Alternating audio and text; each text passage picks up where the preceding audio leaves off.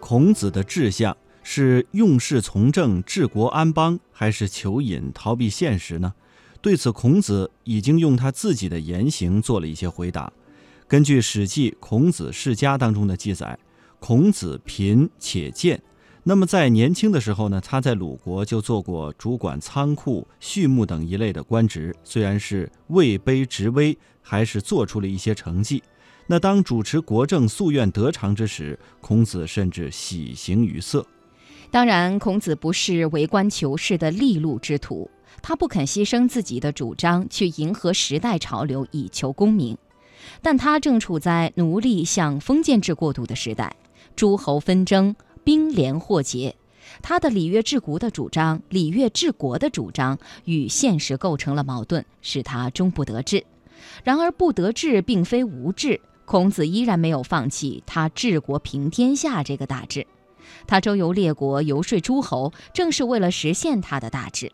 当求是无望时，孔子常常叹恨不已。孔子的一生，从在鲁国的讲学为政，到周游列国，再到晚年从事的编纂事业，都是紧紧围绕着入世、行仁政这样的理想目标所展开的。胡适《中国哲学史大纲》就认为，孔子指出一种理想的模范，作为个人及社会的标准。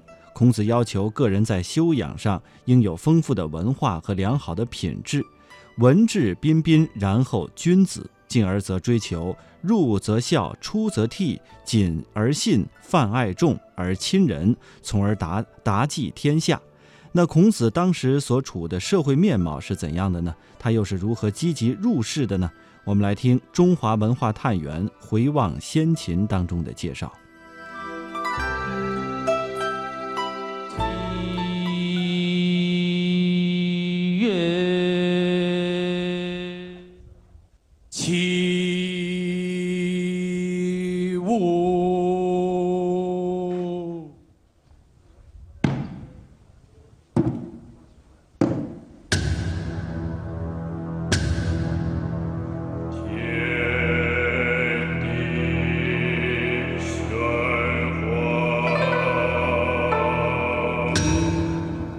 祭孔大典，两千多年来从未间断，成为世界祭祀史、人类文化节史上的一个奇迹。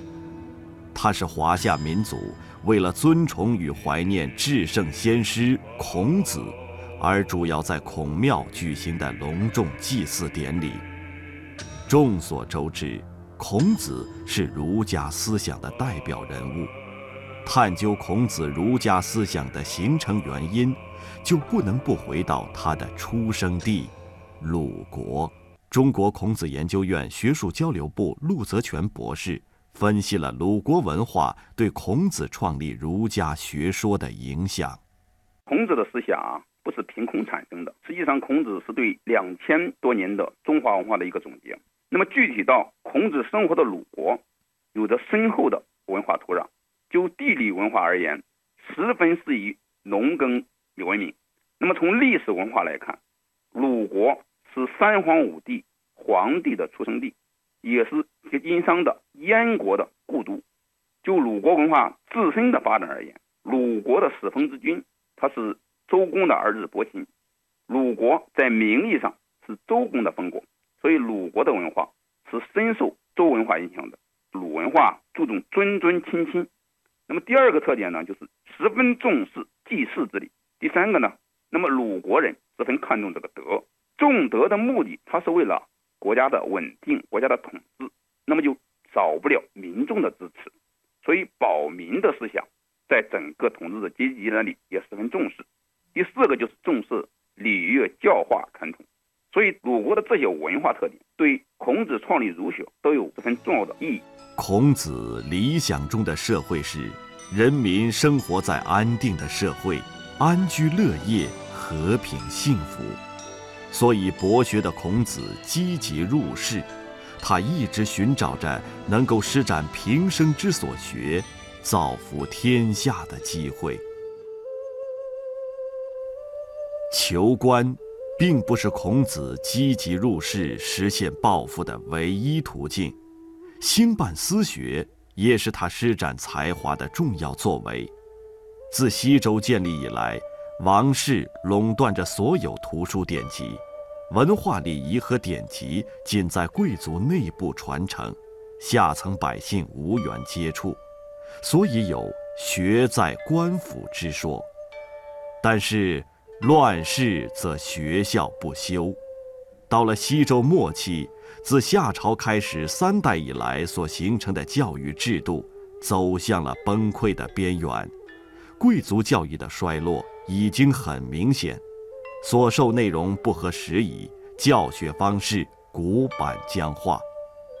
上海电视大学中文系教授鲍鹏山：官方出钱办的，官方有他的教学大纲，有他的教学内容，有他的教学方法，有他的培养目标，还有他的教学对象。培养目标跟孔子不一样，就是培养统治阶级的接班人，培养各级官员，培养官场上需要的人才。教学方法很简单了。既然是培养接班人，那你就背标准答案就行了。教材是官方钦定的，教材怎么解释也是官方钦定的，问题是官方定的，问题的答案也是官方定的，你就背答案就可以了。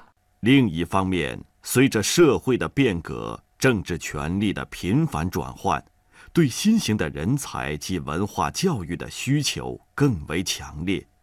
以孔子、墨子为代表的一批新型知识分子。就以新的办学形式聚图讲学，从而成为创办私学、传播学术文化的先驱。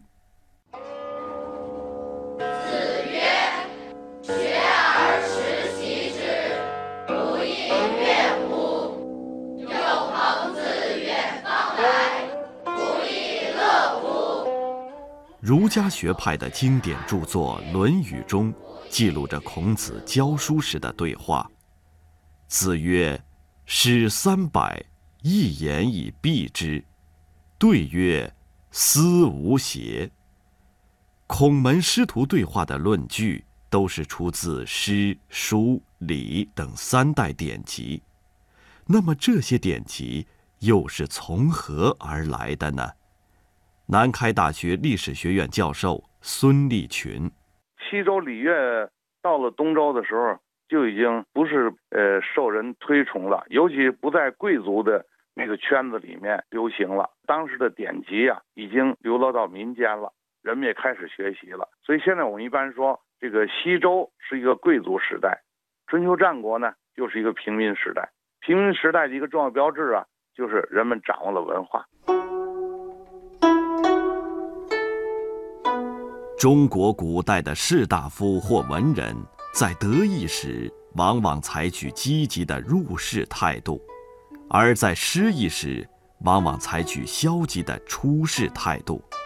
入世与出世是儒道两家所提倡的不同的处事方式，他们似乎是对立的关系，而其实，他们是一种互补的结果。